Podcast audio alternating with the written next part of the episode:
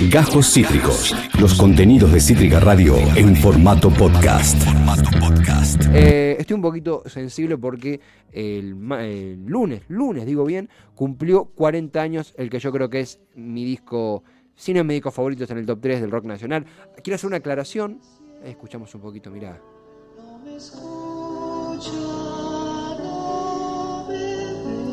¿Y qué puedes observar, Charlie?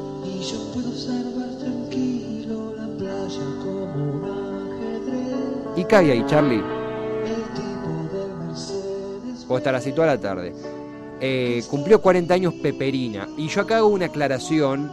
Yo no tengo formación en, musical académicamente hablando, por ende esto no va a ser una review, no va a ser un análisis, no va a ser un... voy a decir datos erróneos, quiero decir, esto es eh, eh, un homenaje desprolijo, y, pero con mucho amor, con mucha tripa, con mucho corazón, a, una de las piedras angulares del rock nacional. Un rock, eh, un rock bueno, sí, un, álbum que me acompañó en el secundario, que me acompañó en, la universidad también.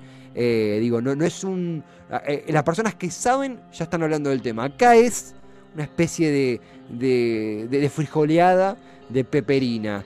La primera cosa que quería mostrar mientras escuchamos, lo que estamos viendo es la presentación en obras, si mal no tengo entendido, de Cinema Verité. Un tema precioso.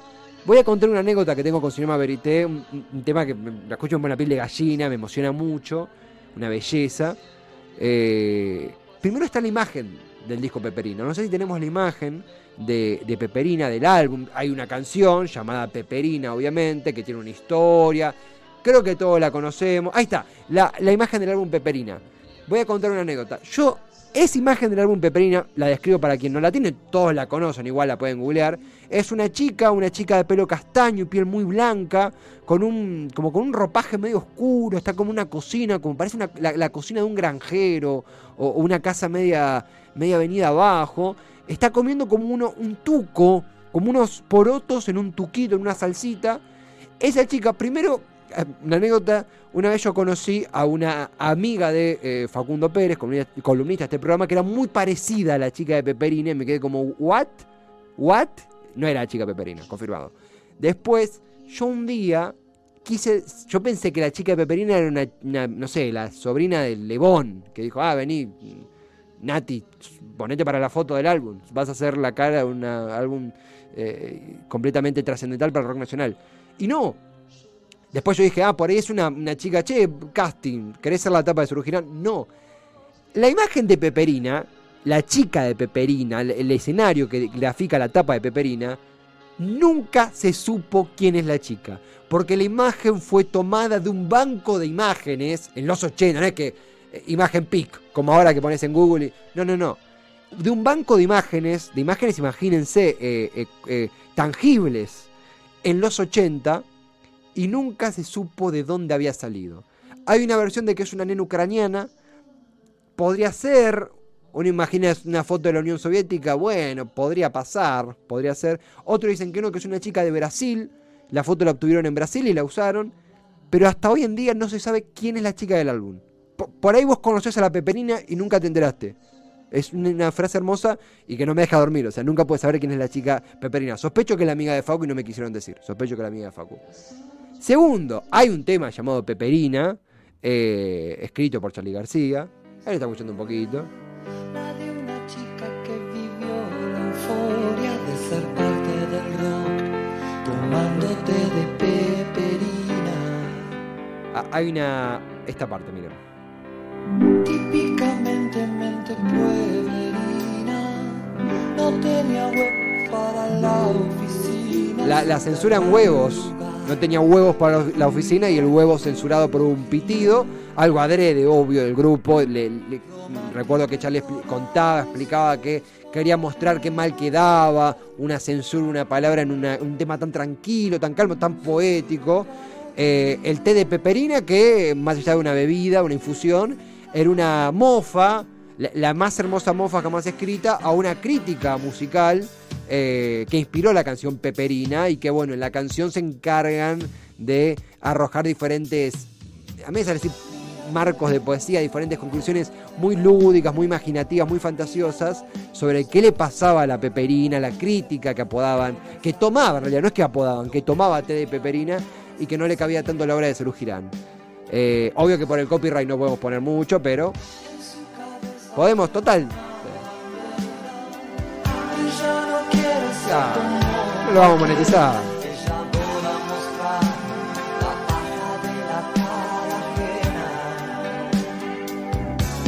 Y dentro de su cuento ella es Cenicienta.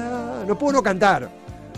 Su príncipe era un hippie de los años 60. Y la frase que hace el tema. Después sigue, trabaja en los recitales. Bueno, hermoso. Peperina. El tema que sigue. Cinema Verité. Yo creo que es el tema más lindo que compuso Cerú Girán. Cinema Verité, Cinema Verité es un, est- un esti- estilo de cine. De hecho, la, canción es una descripción de un escenario de Cinema Verité. Eh, mi relación con Cinema Verité es muy, hasta bizarra, diría yo. Yo conocí Cinema Verité, la canción, eh, de nuevo, que describe un escenario, eh, eh, eh, cinéfilo. Ahí, ah, ahí le estamos escuchando un poquitito. no me escucha, no. Es, es una belleza. Esta canción es una belleza. Y yo puedo observar tranquilo la playa como un ajedrez. El tipo del Mercedes-Benz que está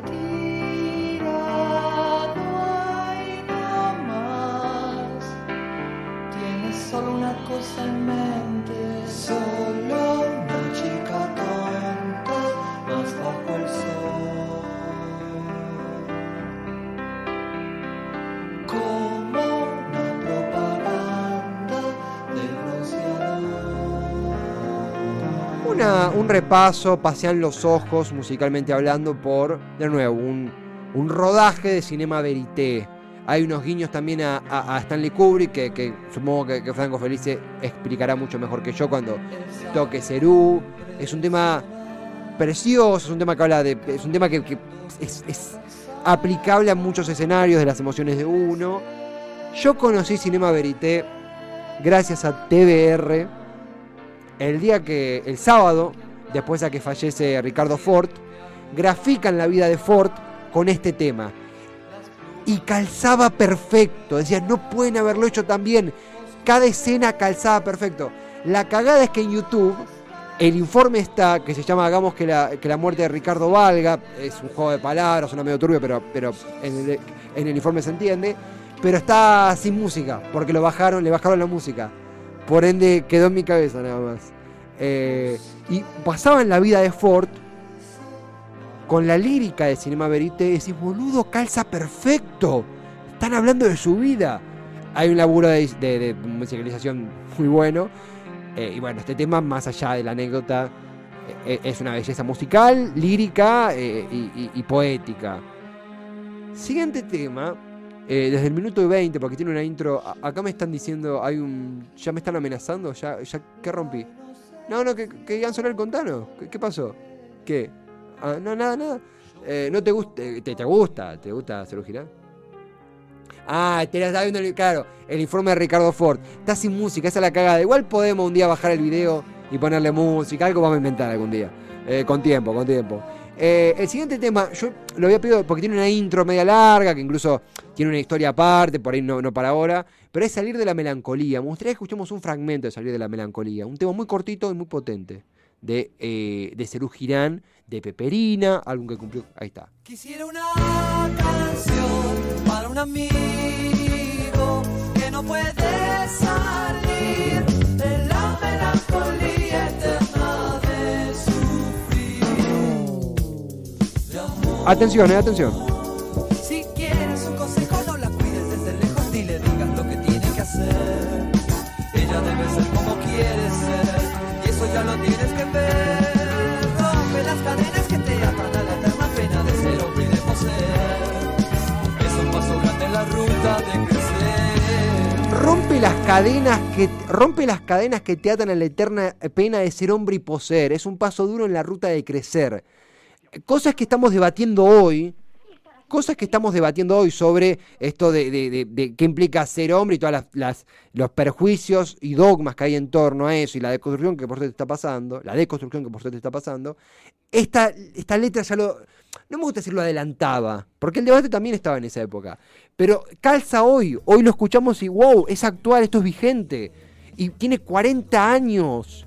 O sea, e, en el 81 mi, mi, mi vieja estaba en primaria. Y estos tipos ya veían lo que yo, hoy estando siendo un viejo de 83 años, eh, eh, persigo y percibimos.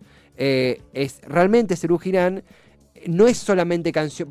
A ver, el término banda musical le queda chico, es un reflejo de época, es un reflejo de un montón de tabúes. Este tema salió, nos estamos olvidando la parte más importante. Este tema salió en dictadura. Este tema salió en dictadura militar, año 81. No había ocurrido aún la guerra de Malvinas llorando en el espejo, acá escuchamos, bueno. Hoy tuve un sueño con vos, que locos seamos los dos en los buenos tiempos. Vos deseabas salir, eh, tu eterno jardín, es una, una, es una belleza. Hay mucho... Las canciones de Cerú Girán hay que, hay, que, hay que saber dedicarlas, eh. No se dedica a cualquier persona a una canción de Cerú Girán. No se dedica. Eh, acá justo ahí viene una parte que me interesa repasar porque es un poco la tesis de la canción. De... La línea blanca se terminó, no hay señales en tus ojos están llorando en el espejo no puedo ver. No descubro nada, incluso, bueno, hay una muy linda nota de eh, Cristian Vital en página 12. Es la canción que donde Charlie más eh, lo.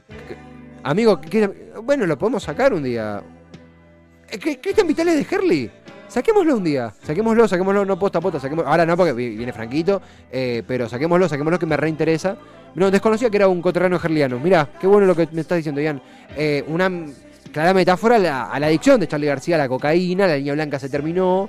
Eh, buscando a la persona que me da aquel papel. Bueno, toda una metáfora sobre el consumo cocainómano de, de aquella época de, Charlie. Y ahí me gustaría irme con un tema que yo siento que no es lo suficientemente valorado, eh, un tema que me gustaría contextualizar un poquito antes, años 80, 81, el tema ya había sido escrito antes, más allá de la matanza que, implicaba la dictadura militar, eh, el, genocidio que acarró la dictadura militar, también estaba el neoliberalismo que acarró la dictadura militar, que ya Manuela Castanera, por ejemplo, nos lo comentaba la otra vez, Federico Buenocúrdigo, diferentes invitados acá nos mostraron cómo el neoliberalismo estuvo en la dictadura, no solamente con Menem o solamente con Milei o Spert. En ese sentido, eh, la canción que, que, a mí me gustaría poner la intro ahora cuando, cuando, cuando termino la, para que quede la, intro de la canción, eh, se llama José Mercado, es una canción que compone Cerú Girán, mofándose de José Martínez de Oz, el ministro de Economía de la dictadura militar, eh, y ellos presentando la canción, justamente hablan eh, del fanatismo por, por, el norte, traer cosas de afuera, la apertura indiscriminada de importaciones que se vivió en la dictadura militar y que dejó hecho pelota al país, eh, mencionan eso. Tenemos la, la, intro que se hace en la canción que le preguntan a, a, a hace un comentario Moro y presentan la canción. Moro, lo escuchamos. ¿Qué es Cerú Girán?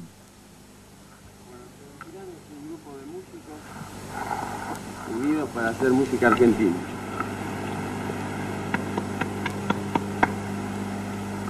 Es de Moro, Oscar Moro, baterista, fallecido lamentablemente.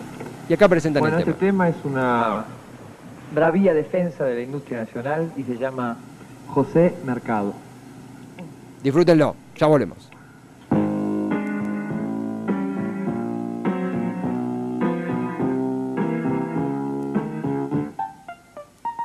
Acabas de escuchar Cajos Cítricos.